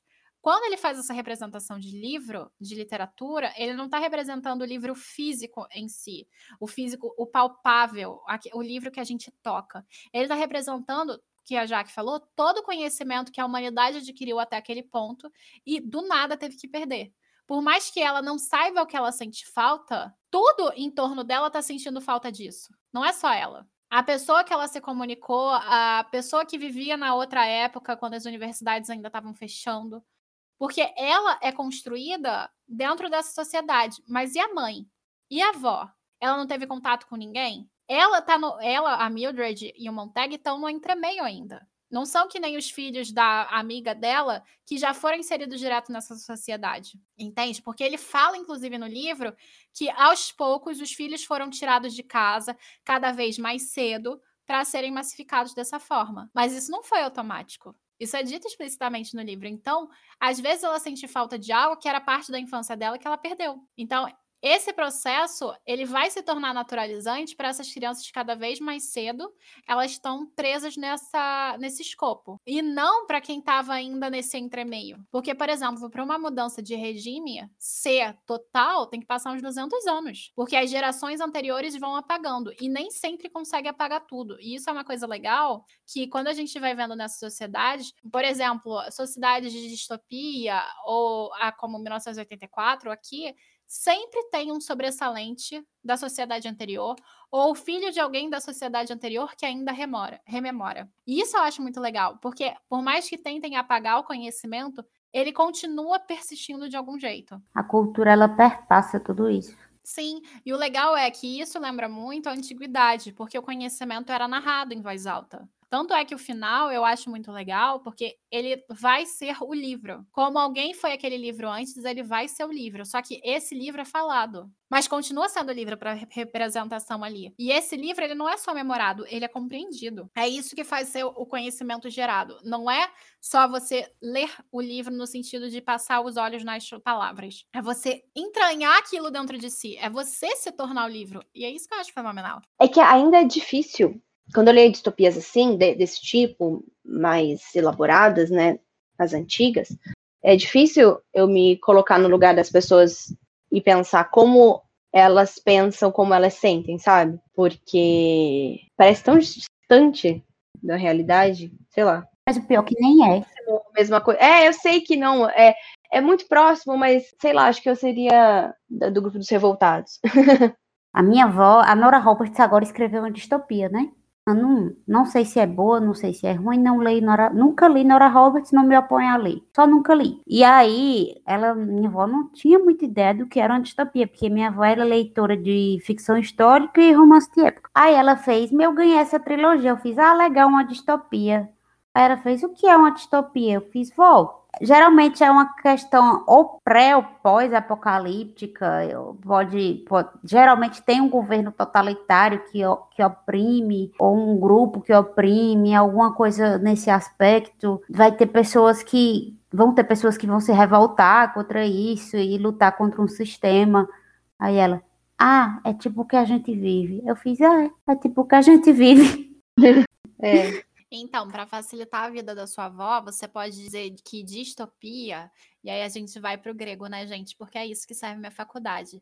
De topos é de lugar, e dis tem esse sentido negativo. Então é um lugar ruim. Por isso que a distopia é um lugar ruim, é diferente de utopia. Mas se eu dissesse para ela que era um lugar ruim, ela não ia querer ler, não. Ah, tudo bem. Pode ser também. Porque aí ela ia dizer assim: ah, desgraça já basta aqui, eu não quero ver mais desgraça, não. Mas poderia ter sido positivo, porque... Por isso que 1984 ficou abaixo de Fahrenheit 451, porque eu já estou vivendo um negócio que não tem fim, não tem esperança. Então eu quero ler uma coisa que tem esperança no final. Pode não resolver sim, o problema, sim. mas tem que me dar uma esperança de que pode ser que resolva. Quando o ser humano normal, que a gente não é, quer dizer, eu sou mais ou menos, a Camille não é. Geralmente o ser humano ele tem essa questão da esperança. Camille, tu é extremamente nihilista. Eu eu sou mesmo. Então pronto. Então, as pessoas elas tendem a ter esperança. Eu tenho esperança. Fé em Deus, no meu aniversário eu vou poder tomar uma cachaça. Seu aniversário, pra eu ter esperança também? O meu é em outubro e o teu? Ai, meu é em dezembro, então fechou, estamos com esperança. Ah, dá tempo. Vai, vai ver, a gente vai tomar uma cachaça ainda. Uma Bienal, né? Nossa, Bienal não, Bienal. porque eu não passei no concurso ainda, eu sou pobre, eu moro longe. Vocês que moram por aí, podem ir. Mas eu sempre fui a Bienal, mas eu, ia- eu vou de graça, gente, porque eu sou professora, sou de letras e também sou blogueira, né? Também consigo credencial para ir de graça. São Paulo é mais fácil de entrar de graça como blogueira do que no Rio. Não, eu dos dois anos que eu tentei, eu consegui, tranquilamente, não tive problema não. Quer dizer, no segundo ano eu tive um problema, mas eu liguei pra lá e eles falaram, não, tudo bem, resolvido. Entendeu? Ah, tá. Eu não liguei. Será que não é porque tu é blogueira do Rio? Não, não. É porque o que acontece? Eu consigo sendo professora, consigo sendo formada em letras e consigo sendo blogueira. Se não me aceitassem como blogueira, tinha que me aceitar pelos outros dois obrigatoriamente. Sim, entendeu? já Entendi. a seleção de de credencial para blogueiro, ele passa por uma seleção. Em São Paulo é mais fácil de passar nessa seleção do que no Rio. E eu acredito sim que eles dão prioridade para os blogueiros do Rio, entendeu? Tipo, prioridade, ah, já que é para alguém entrar de graça, então vai ser os daqui, entendeu? Não acho injusto, não, acho justo. Também não Eles acho, não estão pagando o evento mesmo? Também não acho gente, Estão dando lugar? ano retrasado, não, não lembro, na última Bienal que teve no Rio, que teve o negócio do Crivella, acho que foi em 2019, e isso é interessante a gente até citar o negócio do Crivella, porque foi claramente uma das coisas que o Fahrenheit 451 fala, é que nessa época, quando eu fui, fui fazer a seleção, digamos assim, eu não passei de primeira, eu tive que ligar pra lá. Mas eu achava bizarro, porque assim, eu sou os três, entende? As três gratuidades que tem pra adultos, eu passo nas três, não faz sentido. Porque se você, por exemplo, quando eu não consegui de blogueira, no primeiro Bienal que eu fui no Rio, eu não consegui. Aí eu fui, aí eu tinha que fazer outro credenciamento de professor, não é junto, entendeu? Aí eu fiz de professor e entrei. Eu sempre tento de blogueira primeiro, quando não dá certo, eu vou pro outro. Mas o de professor é melhor, porque você tem desconto em stand, coisa que quando você é blogueiro, você não tem. Mas é só mostrar o Olerite. É, também tem isso, né? No, de 2019 eu tava com credencial de blogueira e fiz E, e Para- tu sendo como blogueira, tu, qual é a vantagem? ah, um crachazinho escrito blogueira que você fica exibindo por aí. E você não paga pra entrar, né? Que é o, a parte boa. Não, sim, mas o professor também não pagaria. Eu queria. Não. É mais a questão do status, então. Não estou criticando. Também adoro ser desfilado de blogueira por É, aí. então, eu, como por exemplo, eu tenho direito dos dois, mas quando- se eu posso escolher os de blogueira, porque, né, já que eu tô tentando lá fazer meu merchan, o pessoal vê, ah, blogueira, leitura virtual, ajuda meu, meu marcadorzinho, entendeu? Você já faz o social. Sim, faz todo sentido. Mas eu queria saber porque eu fiquei pensando assim, eita, será que tem um espaço para blogueiros, alguma coisa assim, sabe? Só para os grandes. É, Pra só pra fazer quem, pequeno. quem vai fazer alguma coisa contratado de algum stand, entendeu? Enfim, vamos para a sexta pergunta e a penúltima do nosso debate. No decorrer da história, observamos que Montag observa o fogo de maneira negativa, porém, no final, sua perspectiva a respeito do fogo muda. Como você enxerga o fogo e qual representação você tirou dele no final da história? Positiva ou negativa? A pergunta foi muito boa no debate, né? Eu lembro das respostas. É, foi um pouco do que a Jaquinha falou no, no outro tópico, né? Que ela não quis se aprofundar, sobre o lance da purificação. No início, o fogo, ele, ele tá ali para limpar, para exterminar, porque eu acho que era a única forma que eles tinham de realmente destruir o livro e ele não poder ser reposto, recomposto, sei lá, ser salvo de alguma forma. Mas, no- ao final, você, ele já vê como uma outra, uma forma de purificação.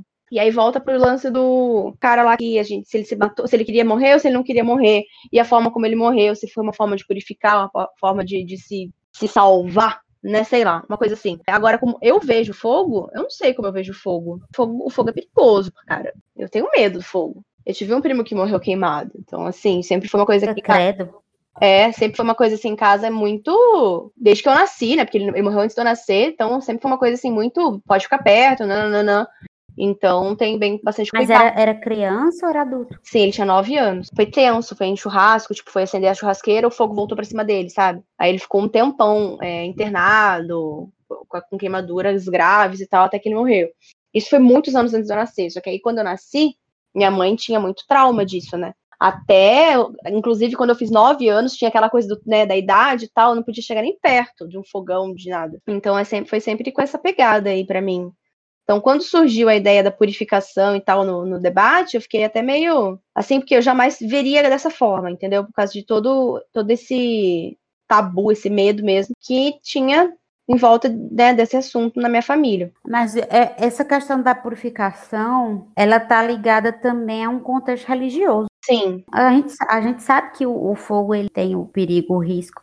E a gente tem casos como o teu, teu primo, né, que foi tenso. E tem o edifício Joelma, né, também, a Boate Kiss, então a gente sabe que ele, ele é perigoso, sim. Mas eu acredito que a ideia do autor é perspectiva, tipo, para aquela sociedade, no, o, os bombeiros, eles estavam purificando aquela sociedade para dar a ela o conforto de não ter que pensar. Na perspectiva deles, era uma purificação. A morte do cara, ele se purificou dos pecados dele como uma pessoa castrada e omissa. E a cidade, quando ela é atingida por uma bomba, ela é purificada, ou seja, a gente tira do mundo aquelas pessoas que se negavam a, a ter conhecimento. Então, eu acho que tudo é uma questão de, de perspectiva e, tipo, do jeito que a gente pode ver, estou dizendo metaforicamente no livro, claro que eu não estou falando que uma pessoa que morre queimada, literalmente purificada. Tá eu acho que tudo é isso. A perspectiva dos bombeiros é que eles estavam fazendo bem. Já a dos, dos leitores, não. A do Monteg, ele meio que matou uma pessoa queimada. Para quem viu aquilo também não foi bonito, não foi legal. Do mesmo jeito que para quem morreu da bomba também não foi legal, né? Inclusive, o negócio era visto como um espetáculo, né? As pessoas paravam para ver a casa pegando fogo, o show que era a casa pegar fogo, né? Tinham casas que não pegavam fogo, então quando o fogo vinha, ele era algo raro, era algo não raro assim, tipo, é raro, porque as pessoas não podiam ter livros, né? Que você não contato diário como a gente tem. Quando o bombeiro ele vai queimar o livro, ele acredita que ele está purificando. Quando o, o cara é morto, queimado, ele está sendo purificado da castração dele, da, da inércia, da omissão. E quando a gente tem no final do livro a explosão da cidade, ela está purificando aquilo lá, porque a, aquelas pessoas negavam a, a cultura, o conhecimento, eles tinham uma cultura, mas era uma cultura de massa, né? Não era uma, uma cultura erudita. Então, eu acho que o, o, autor ele usa o fogo como uma arma purificadora, mas tudo é uma questão de perspectiva. Ele chega a ser divino, porque ele tem um poder muito grande. Ele muda o curso da história da coisa, tipo uma sociedade que que estava sendo purificada dos livros e estava caminhando para um caminho omisso, triste, violento, vazio, em que a, pessoas e relações não importavam. Depois ela caminha para um, um lado que o conhecimento ele é retomado. Então o fogo ele tem um poder muito grande ali dentro de alteração da história e do destino da humanidade. Então eu vejo o fogo como uma arma purificadora, sim, uma arma divina, mas eu acho que é tudo uma questão de perspectiva. No debate, o que eu achei muito legal é que o Arnaldo basicamente roubou a minha fala e está muito relacionado sim ao que a Jaque falou sobre a questão do divino. Por quê? Quando a gente vê a primeira formação de construção do fogo dentro da cultura ocidental, que é a cultura greco-latina, a gente tem o Prometeu. O Prometeu ele vai dar fogo aos homens para os homens eles se sustentarem a partir do fogo. Então, o conhecimento ele tem essa representatividade de conhecimento dentro da mitologia. E o fogo, ele vai ter diversas noções positivas, como purificador, entre outras coisas. O que eu acho muito interessante o que o Ray Bradbury faz é que ele traz essa noção do fogo aliada ao conhecimento de maneira muito perspicaz e também mostrando como o fogo, tanto quanto o conhecimento, é ambíguo. Então, o fogo nada mais é do que a representação do conhecimento aliado à própria percepção do que o fogo é capaz de destruir e construir. E o legal é que essa evolução de destruição para construção, ela vai sendo feita página a página a partir do momento que o Montag vai encontrando conhecimento. O fogo ele é a construção da sociedade, a desconstrução do conhecimento, e ao mesmo tempo ele vai ser a construção do conhecimento e a destruição da cidade. E a construção também das relações empáticas, do pessoal na fogueira simplesmente conversando entre si. Então, a gente tem duas perspectivas sobre o fogo aqui: representações do fogo, que é a representação da obra a respeito do fogo, e a representação do Montag a respeito do fogo. Que são duas coisas distintas aqui que eu acho muito interessante. E o fogo ele vai realmente fazendo o mesmo caminho que o Montag, seja na perspectiva positiva, seja na perspectiva, perspectiva negativa, dentro da obra, dentro do personagem, dentro dessa cultura que está inserido. E também, como a Jaque comentou, a gente tem várias passagens na Bíblia, então essa referência ela acaba sendo muito clara. E eu enxergo o fogo como ambíguo, como o próprio conhecimento é ambíguo, porque o conhecimento se aliado a poderosos e pessoas que não se importam com a sociedade acabam criando distopias. Mas se o conhecimento estivesse na mão de todo mundo, e um conhecimento verdadeiro, não conhecimento via Twitter, quem sabe o que a sociedade podia fazer? Então ele tem essa ambiguidade. Enfim, vamos para a sétima e última pergunta do debate, que foi: Clarice é alguém fora da caixa, muito diferente dos demais, e por isso foi eliminada. Tipo paredão. Dessa forma, observamos em Fahrenheit 451 um modelo de sociedade que busca mitigar o estudo e a informação em nome da diversão. Você percebe alguma semelhança entre a nossa realidade apresentada na história? Você vê algum país, seja o nosso ou de outro, que faça esse tipo de cerceamento cultural? Com certeza. Principalmente na educação, a gente vê que o importante é ler e escrever. Você não precisa necessariamente interpretar, entender. Importante é saber ler, escrever e fazer continha. Então, eu acho que isso é uma forma de alienação, porque o que, que você faz? Você coloca ali aquela sociedade com muito divertimento, muita coisa de, de, de entretenimento, e você deixa que os assuntos sérios sejam discutidos por, no nosso caso, pelos políticos e tal, e a sociedade não precisa necessariamente se, se envolver. A gente vê isso muito, né? Inclusive, em alguns casos aí, a gente aprofundar um pouquinho mais, de sai uma notícia para para todo mundo concentrar naquela notícia e acontece alguma coisa importante ali por baixo dos panos e ninguém percebe. Isso é muito comum aqui no Brasil, inclusive. E no caso da Clarice, daquela sociedade particularmente, ela tinha muito. Ela queria saber o porquê das coisas, né? Por que as coisas aconteciam, como as coisas aconteciam. Isso não era aceitável naquela sociedade. Tanto que quando ela começa a questionar isso para o Montag, ele começa a abrir os olhos e ele começa a perceber mais as coisas à sua volta, como o livro, né? É depois que ele conhece a Clarice que ele começa a olhar assim e falar, mas por que, que essas pessoas aqui que a gente está querendo queimar a casa tá preocupado com os livros, querem morrer junto com os livros? O que, que tem nesses livros?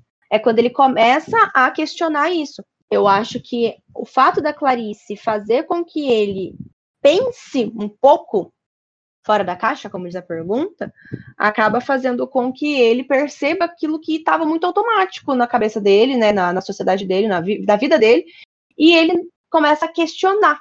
E quando ele começa a questionar, que as coisas começam a mudar, né? Ali na cabeça dele, na, ao, ao redor dele. Ela está ligada ao conceito do Estado que oferece a política do pão e circo. Porque se eu dou comida, eu dou pão e eu dou diversão para o meu povo, o meu povo não reclama porque ele está de bucho cheio e a barrinha de diversão dele está no verde. Então ele está bem, ele está feliz. Ele não precisa pensar, ele não precisa é, se revoltar, porque tá mais, tá, tá show, tá top. Só que aí a gente gera uma sociedade que não vai muito para frente e que começa a ser usurpada, porque se eu tenho uma sociedade que está comendo e está se divertindo, eu tenho a liberdade de fazer o que eu quiser ali como político. E eu posso fazer coisas terríveis como, por exemplo, uma sociedade nazista, fascista, stalinista. Se bem que Stalin nem comida deu, deixou o povo morrer de fome. Mas tudo bem. Eu acho que sim, existe sim sociedades assim, mas não sei dizer exatamente qual país. Eu e também sei que isso não é algo novo e não foi algo que o Ray Bradbury criou. Isso existe há muitos, muitos anos antes de Cristo. Eu adorei a, a citação a respeito de Planet Circum, porque a ideia realmente romana de você agradar o seu povo, dar comida e dar diversão faz com que todos os outros problemas se cessem um pouco, sejam menos prioritários. Essa é uma citação que eu achei sensacional e eu concordo muito. A questão do cerceamento cultural é dizer para o povo o que tipo de cultura ele deve ou não consumir e o que é apropriado dentro dessa sociedade em relação a isso. Então, muitas das sociedades, como de Fahrenheit, buscam realmente mitigar a percepção do estudo, da informação, em nome da diversão. E a gente encontra isso no Brasil, a gente tem essa realidade no Brasil, em que é muito mais priorizado você, por exemplo, se tornar jogador de futebol, porque você tem uma, uma ascensão social muito maior do que, por exemplo, você ser um professor. A gente vê como o profissional da educação hoje é tratado no Brasil e como, por exemplo, um jogador de futebol é tratado. Claro, a gente pode pegar outras profissões também relacionadas à mídia. E toda essa diferença de tratamento acaba mostrando para a sociedade o que, que ela deve preferir para o futuro dela. E essa é uma forma de cerceamento cultural de preferência. Essa é uma forma de cerceamento cultural, um curral eleitoral que vai sendo criado. Porque a gente tem uma sociedade que não valoriza a educação. Justamente porque se valorizar a educação, os políticos que estão lá hoje roubando vão deixar de roubar, porque eles não vão conseguir roubar, porque a população vai entender o que eles estão fazendo e vai mitigar com isso.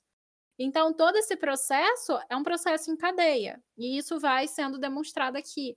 E eu gosto muito dessa pergunta, porque o fato da Clarice ser fora da caixa faz com que ela influencie outras pessoas na fora da caixa. E uma coisa que eu quero que a Carol comente é muito sobre a Mildred, que foi uma coisa que a gente bateu bastante no debate, sobre a forma como o Montag tentou abrir os olhos da Mildred de maneira muito escara, descarada, exagerada, enquanto ele teve esse tempo para sair da caixa. É como o processo de sair da caverna platônico. O pessoal está dentro da caverna. Não dá para você se jogar simplesmente o pessoal na luz e achar que tá bom. Você tem que ir aos poucos. Então, isso eu quero que a Carol chegue a comentar de novo, tá? Que eu acho que é uma coisa que a gente pode trazer para esse debate. Então, sim, tem muita semelhança nessa história entre todas as distopias, que a gente já comentou aqui. Eu acho que Fahrenheit 451 é o que tem mais a ver, até porque a nossa alienação de TV não é mais, por exemplo, a televisão que o Bradbury conhecia, mas o computador e o celular. Quantas vezes a gente vai numa mesa de amigos, claro, em período não pandêmico, e a gente encontra várias pessoas, ao invés de conversarem uma com as outras pessoalmente, elas estão no aparelho celular conversando com outras que não estão ali. Então, esse processo começou a se tornar muito padrão na nossa sociedade e houve esse afastamento emocional já na nossa sociedade eletrônica. Então a pandemia veio mostrar quanto a gente sente a falta do outro. Eu acho que esse, digamos, é um ponto positivo, talvez, da pandemia, que a gente sente falta do contato humano do outro. E a gente desvalorizou isso nesse tempo antes da pandemia, que agora a gente pode ter retomar. Que quando a gente acabar nessa pandemia, a gente pode retomar essas relações. Então, de positivo, tivemos isso, esse aprendizado, acredito eu, pelo menos para a maioria das pessoas que realmente estão né, seguindo as regras da pandemia. E isso é necessário para a gente entender como as nossas construções e relações pessoais são muito importantes, como a gente tem que sentir falta do outro. E coisa que essa sociedade sente, mas não, não percebe que sente. E essa humanização é importante para a gente. Então, a gente vive o que Fahrenheit 451 diz para a gente, como a gente também vive o que o George Orwell estava falando. Não em mesma medida. Então, Fahrenheit, para mim, é mais real hoje do que 1984. Não que 1984 não seja, ou que o conto da Aya também não tenha reflexos na realidade, que é outra distopia muito conhecida. Então, sim, e várias culturas, principalmente a nossa, fazem isso. Mas, ô, Carol, por que, que você não comenta um pouco sobre a Mildred pra gente? Então, o lance da Mildred é muito curioso, porque a gente percebe que o Montag, ele tem, ele quer muito que ela comece a acreditar da mesma forma que ele acredita nas coisas mas a gente percebe que tem uma resistência da parte dela. E uma coisa que a gente discutiu no debate bastante é se ela teria como, se ela seria possível que ela começasse a enxergar o mundo da forma como a Clarice e posteriormente o Montag também começaram, começou a enxergar. E foi, né? Teve gente que achou que sim, teve gente que achou que não.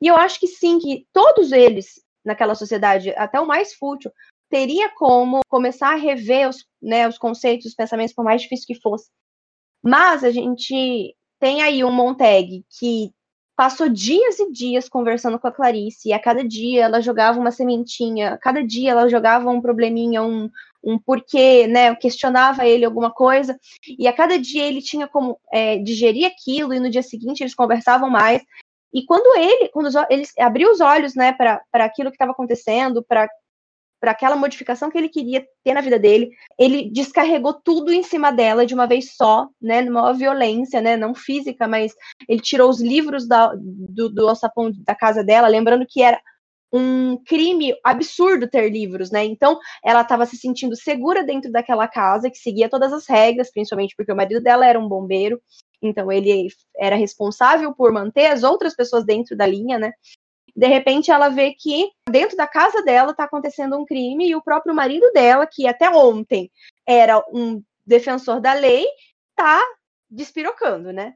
E aí ela começa a ficar em choque e ela não denuncia ele de primeira, né? Então a gente também vê que há uma cumplicidade ali. Da mesma forma que ele quer muito que ela acredite, que, que ela abra os olhos e que ela perceba as coisas, a gente vê que ela está tentando também trazer ele de volta para aquilo que eles sempre viveram. Afinal de contas, o Montag ele era bombeiro há 10 anos, né? Falava, fala no livro, então há pelo menos esse tempo ele já exercia essa profissão, ele já era defensor daquela sociedade, né? E ela viveu a vida dela praticamente toda, eu imagino, né? Também não entra detalhes dessa parte, naquela sociedade com aquelas regras. Então, eu acho que ela poderia sim seguir com ele, fugir com ele, ir atrás dos livros com ele e tudo mais, só que não da forma como ele fez com ela. E aí tem também o lance, né, dela tá muito mais alienada do que ele no sentido das telas, que ela tá querendo até mais uma tela para preencher a última parede, então ela fica o dia inteiro naquilo, fica o dia inteiro vendo aquilo, é, naquelas pessoas interagindo com ela de forma superficial, enquanto o Montag passa os dias combatendo né, os livros, porém vendo aquelas pessoas que defendem os livros acima de tudo. E ele passa um tempo, né, a gente não sabe quanto, acho que é um ano mais ou menos, né, que ele passa recolhendo um livro de cada vez do, das casas que ele queima, quer dizer que ele já está tendo tempo de pensar naquilo, e aí aparece a Clarice, e ela ajuda ele a, a pensar um pouco mais, a, a, sair um pouco mais da caixa, e ele despeja nela, na, na, na Mildred, tudo de uma vez. E ela não tem nem tempo. Ela, eu, eu acredito que para ela o marido dela enlouqueceu. Porque não tem, não tem uma sequência lógica para ela aquilo. Como teve para o Montag, que foi construído aos poucos. Eu gosto muito disso, e duas coisas da sua fala que eu acho que é interessante a gente comentar. A alienação chega ao ponto de que as paredes da televisão que ela vê tem que cobrir a casa inteira, tem que cobrir as quatro esferas do, de tudo que ela olha de frente. Ficar presa naquilo. Isso, inclusive, é uma metáfora que a gente conversou muito no dia. E outra coisa que você chegou a comentar também, que eu achei muito bom e eu acho muito importante destacar, é como o Montag e a Mildred, eles não conseguem lembrar onde se conheceram, porque a alienação da relação deles, a alienação dela em relação a dela, a alienação dele diante daquela realidade e do escape daquela realidade fizeram com que eles se esquecessem das, das coisas mais simples do relacionamento deles. E ele exagerar dessa maneira com ela mostra também uma falta de empatia por parte dele que está desbravando inicialmente a literatura e esse conhecimento empático e humano que está sendo adquirido ali. Então acaba mostrando, e eu acho que isso é um ponto que a gente pode associar à questão do Beth ali quando tem o lança-chamas, que o Montag, mesmo quando ele lê o primeiro livro, ele ainda é um personagem em construção. Ele ainda é alguém que está naquele meio, é alguém que está enlouquecendo. E é essa questão que eu acho legal para associar com o Beth também, é que o Beth esperava uma empatia dele por, pelo todo o conhecimento da humanidade que ele adquire dessas relações, porque ele está dentro da literatura. Mas nem sempre quem está com a literatura é empático. É, e a gente também tem o ponto de que parece que ele saiu de dentro da bolha e ele não consegue entender que é um processo. Ele fica desesperado, tanto que ele começa a fazer um monte de besteira se a gente for parar para analisar, a forma como ele conduz as coisas é tudo muito no, no, no, susto, tudo muito no improviso e tudo muito perigoso. Ele lê um pedaço do livro na frente das amigas da, da esposa, porque uma coisa é ele fazer com a esposa, que é a pessoa que, né, teoricamente, tem uma convivência ali, tem uma, uma, uma relação de confiança. E a outra coisa é fazer na frente das amigas, daí chega no batalhão, ele também fala um monte de coisa nada a ver. Então, assim, não nada a ver, mas que ele não soube conduzir aquele conhecimento que ele adquiriu. Ele não soube conduzir a, as coisas que ele descobriu, as coisas que ele foi desvendando à medida que ele lia os livros, à medida que ele conversava com as pessoas, com a Clarice e tal. A forma como ele conduziu as coisas foi muito errada, na minha opinião. Foi muito afobada. E isso mostra a posição dele, inclusive a psique dos personagens. Você vai vendo que a psique dele, a psique da Mildred, diferente da do Faber, diferente da do Beth, são psiques próprias daquela sociedade. Eles são quase que singulares dentro dessa sociedade, eles são meio que personagens retos, porque é o que a sociedade faz com que eles tenham. Eu acho isso muito legal. Eu acho legal como ele vai, o Ray Bradbury vai montando isso. Agora eu quero fazer mais uma pergunta que a gente teve no debate, que foi pergunta extra, porque durante o debate eu acabei pensando em algumas coisas e fazendo mais perguntas extras, já que também, eu acho que todo mundo acabou fazendo, que é sobre a questão da bomba. O que, que vocês acham da bomba no final? Qual vocês acham que é o motivo da bomba no final? Teve o lance da perseguição contra o, o Montag, né? Que eles acabaram colocando uma outra pessoa no lugar dele. Lembra disso, né? Todo mundo lembra. Eu acho que aquela cidade saiu do controle. Isso é uma que eu acho, tá? Porque não fala, não, não fica claro no livro. Mas eu acho que aquela cidade saiu do controle e eliminaram a cidade. Quem, né, eliminou? Eu acho que existe, além daquelas regras, aquela, né, aquela sociedade ditadora, não era só aquela cidade, né? Era uma coisa que vinha de um outro, uma outra esfera, talvez federal, sei lá, planetária, não sei não sei qual, é, qual, era a construção nesse sentido. Mas aquela cidade saiu do controle e eles eliminaram a cidade. que quer que tenha acontecido ali, ficar ali, entendeu? E não se disseminar para os outros lugares. Então, eu acredito que, seguindo a, a. Isso tudo depende do contexto, está ligado até com aquela pergunta da, da guerra. Se você acredita que tem uma guerra, você acredita que explodiram a cidade na guerra. Se você acredita que não tem uma guerra, entra no, no que a Carol falou, que tipo, a cidade saiu do controle porque tinha um, um então eles precisavam eliminar aquilo. São duas vertentes. Eu vou para um lado mais genérico, que eu acho que se encaixa com, a, com, com as duas coisas, numa perspectiva até Deus Ex Machina, porque o fogo caiu ali e eliminou aquela sociedade, aquela cidade que tinha aquele povo que estava alienado, que estava caçando os livros, que estava matando. E eles iam para um lugar em que eles podiam falar sobre os livros, eles iam peregrinar, um lugar que pelo menos eles tinham essa intenção, e eles acreditavam que eles iam ser necessários agora. Então eu acho que essa bomba está ligada à ideia de encerrar aquele ciclo e de purificar aquilo, e criar uma nova esperança na humanidade. Mas um não elimina o outro. Não, não elimina. Por isso que eu disse que eu ia para uma perspectiva genérica que se enquadra nos dois. É, e aí também pode ser o ponto, você falou da guerra, já que pode ser muito bem que a guerra era isso. Eliminar que coisas que davam errado. Isso será guerra, entre aspas, entendeu? A gente recruta pessoas para participar de. para eliminar o que não tá dando certo. Porque assim, a gente não sabe o tamanho da cidade que Montag morava. Né? A gente não sabe o tamanho da. Do, uma bomba destruiu tudo, né? Então a gente não sabe o tamanho e tal. A gente não sabe o que foi realmente destruído.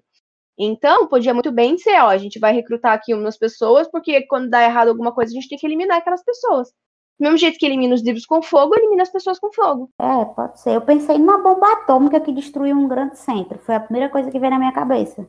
Eu penso a mesma coisa, porque quando ele leu Kostler, ele leu Kostler em 1944. Então, assim, ele lê 44 no final da Segunda Guerra Mundial. Então, ele tem todo esse contexto, ele tem o contexto da televisão, ele tem o contexto da alienação, o contexto do Ray Bradbury ajuda ele a pensar dessa maneira. Então, eu acredito, a minha, ao meu entender, é como se fosse para Hiroshima e Nagasaki, porque são bombas naquela época que estão nesse conflito. Inclusive tem a bomba de hidrogênio, se eu não me engano, que é também é uma coisa de conflito.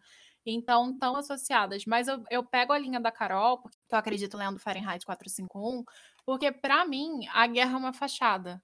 É uma fachada para aceitar um nacionalismo, a aceitação daquela sociedade da maneira que está, sem poder reclamar. E você nunca entendeu o que você deveria reclamar. Então, acaba que para mim vai nessa, nessa vibe, porque teve uma caçada mal sucedida, fingiram que realmente pegaram um predador nacional, digamos assim, só que eles sabem que não. E toda aquela sociedade conhecia a cara do Montag. O Montag era um bombeiro, ele era, ficou respeitado 10 anos dentro do portão. Então, qual é a melhor forma de inibir que a sociedade saiba que, na verdade, o Montag não foi capturado? É eliminando todo mundo que ele conhecia. Então, solta-se uma bomba lá. Eu concordo muito com essa perspectiva da Carol, porque eu realmente acho que, como assimilando a 1984, são rivalidades falsas. São condutas ali de relacionamentos com outras potências falsas que uma hora troca, uma hora vai, uma hora troca, uma hora vai, porque eles não estão em guerra. Eu não, não acredito que, inclusive, isso é uma citação muito interessante, quando tá na cena da, da mulher lá, que é amiga da Mildred, ela fala que ela já tá não sei qual marido. Nenhum morreu na guerra. Todas as mortes aconteceram em casa. Será que uma mulher daquela não teria uma certa noção? Ou será que eles realmente estão escondendo? Claro que tem duas possibilidades, mas existe também o boca a boca, né? Ah, eu já passo para um outro ponto também, um pouco mais além do livro, que também é um achismo meu. Tipo, eliminou a cidade. Vai lá e reconstrói, põe outro povo lá e começa tudo de novo. Não, e não só isso. É negativo para a sociedade que as pessoas se suicidem. Como é que ela sabe das pessoas que se suicidam, mas não sabe das pessoas que morrem na guerra? Se ambas as coisas são negativas no ponto de vista dentro dessa sociedade que tecnicamente o prazer e a, e a diversão está acima de tudo. Faz sentido, mas aí que tá, eu acho que o, o que ela falou encaixa com o que tu acredita. Eu não, não tomei partido de uma linha ou de outra. Eu sou aberta e eu acredito que faz sentido essa sua teoria, sim. Não, mas a outra também faz. Eu acho que quanto mais. Faz, faz sentido. por isso que eu disse que eu não tomei partido de uma linha ou de outra, porque para mim as duas fazem sentido, sabe? Da sua linha, o que você falou, e até essa, esse questionamento, ele se encaixa bastante. Mas as pessoas morrerem mais de suicídio talvez seja, fosse uma, uma coisa mais conhecida, porque talvez muita gente próxima tentasse. E era uma coisa naturalizada. Você vê como os caras chegam lá, ah, eu já fiz isso aqui, vai ter que ir outro lugar para fazer a mesma coisa aqui que eu fiz com a sua esposa. Era uma coisa naturalizada. Era uma coisa que a imprensa, digamos assim, dessa sociedade não tinha como inibir o boca a boca, sabe? Diferente do, da coisa da guerra. Por isso que faz sentido também a outra perspectiva. Mas mesmo assim, eu acho que tá Claro, é minha opinião, óbvio, tá, gente? Eu acho que tá mais tendendo para uma falsa guerra do que numa verdadeira. Também acho que é falsa. Inspiração Fahrenheit 451. eu, eu tô aberta a todas as teorias. Que como fica em aberto isso no livro, a gente que vai, né, tentando preencher as lacunas. Mas eu, lendo, eu também acredito que não há uma guerra, que é uma forma de, de controle das pessoas. Não só isso, é para literalmente fazer a gente pensar, porque se o texto está entregando a resposta para a gente, a gente não está raciocinando, interpretando o texto. Mas talvez ele tenha feito ambiguamente para ser ambíguo mesmo. Isso que eu estou dizendo. Também. Não tem mas, uma resposta certa, entende? Mas o fato de ser ambíguo é uma forma da gente achar as ambiguidades dentro do texto. Para a gente Exato. achar, a gente tem que interpretar. Isso, e é o que a gente tem feito. Por isso que eu digo que eu estou aberta, porque aí eu, eu, eu vejo sentido nas duas. Enfim, gente, esse foi o nosso debate. Claro que o debate do grupo a gente teve vários pontos e contrapontos e informações. A gente demorou mais de três horas. A gente falou assim, não vai ser rápido e não foi rápido. Também tinha muita gente para comentar. Então, nós três aqui a gente já comentou pra caramba. Imagina com muita gente. E a gente, antes de tudo, quer agradecer muito à Editora Globo, o selo Biblioteca Azul, por ter cedido o exemplar para gente e também para sorteio. Foi muito bacana da editora. Eles mandaram o exemplar de luxo, que tem vários comentários, como do New Gaiman da Margaret Atwood. Isso foi muito legal. Então, ele é bem enriquecedor, ele dá bastante informação. Então, muito obrigada pela confiança, Biblioteca Azul. Muito obrigada por estar aqui na parceria com a gente nesse clube de leitura. Então, agora as meninas vão se despedir para vocês. Obrigada por terem ouvido até aqui, obrigada pelo convite, Kai, já que fui demais. Eu senti que eu entendi muito mais o livro depois que a gente debateu no Meet com a galera. Por mais que eu tenha gostado muito do livro, quando a gente conversou com a galera foi muito mais legal, foi muito mais assim enriquecedor mesmo, né? De saber de vários pontos de vista e várias teorias. E foi muito divertido. E aqui também foi muito legal. Até hoje saiu algumas coisas que não tinham saído no debate, né? E é isso, gente. Obrigada por terem ouvido. Me procurem lá no Leitura Virtual, no YouTube, ou Carol Mariotti no Instagram. E até a próxima. Muito obrigada, pessoal. Eu agradeço demais também por terem ficado até aqui, terem aproveitado essa experiência com a gente, nesse aconchego gostosinho. Mas me sigam lá no, no meu Instagram, a Jaquinha. A gente vai interagir bastante. Eu trato de literatura e também trato de animes, então não se assustem, porque é um conteúdo misto. Mas eu garanto que a diversão você vai achar lá muito, muito, muito, muito, porque eu, eu sempre estou tirando onda com alguma coisa. Ah, é da Jaquinha o Instagram. Então, eu já ia fazer propaganda, porque nas últimas duas vezes, gente, quem falou, então, sigam o estante da Jaquinha, fui eu. Bom, gente, o Caneta Tinteiro vocês já conhecem, o QGCT, que é aqui o nosso podcast. Então, se vocês quiserem seguir para continuar acompanhando o nosso conteúdo, fiquem à vontade. A gente também tem o gctinteiro.com.br, que é o nosso site, o canal Caneta Tinteiro. Pesquisem por canal, por favor, canal Caneta Tinteiro mesmo, porque você não acha se não fizer isso e o grupo Caneta Tinteiro no Instagram e no Facebook e GC Tinteiro no Twitter. Eu me despeço de vocês. Muito obrigada por ficarem com a gente até aqui. O próximo debate que a gente vai ter é o 15 da Raquel de Queiroz. Até a próxima. Tchau, tchau.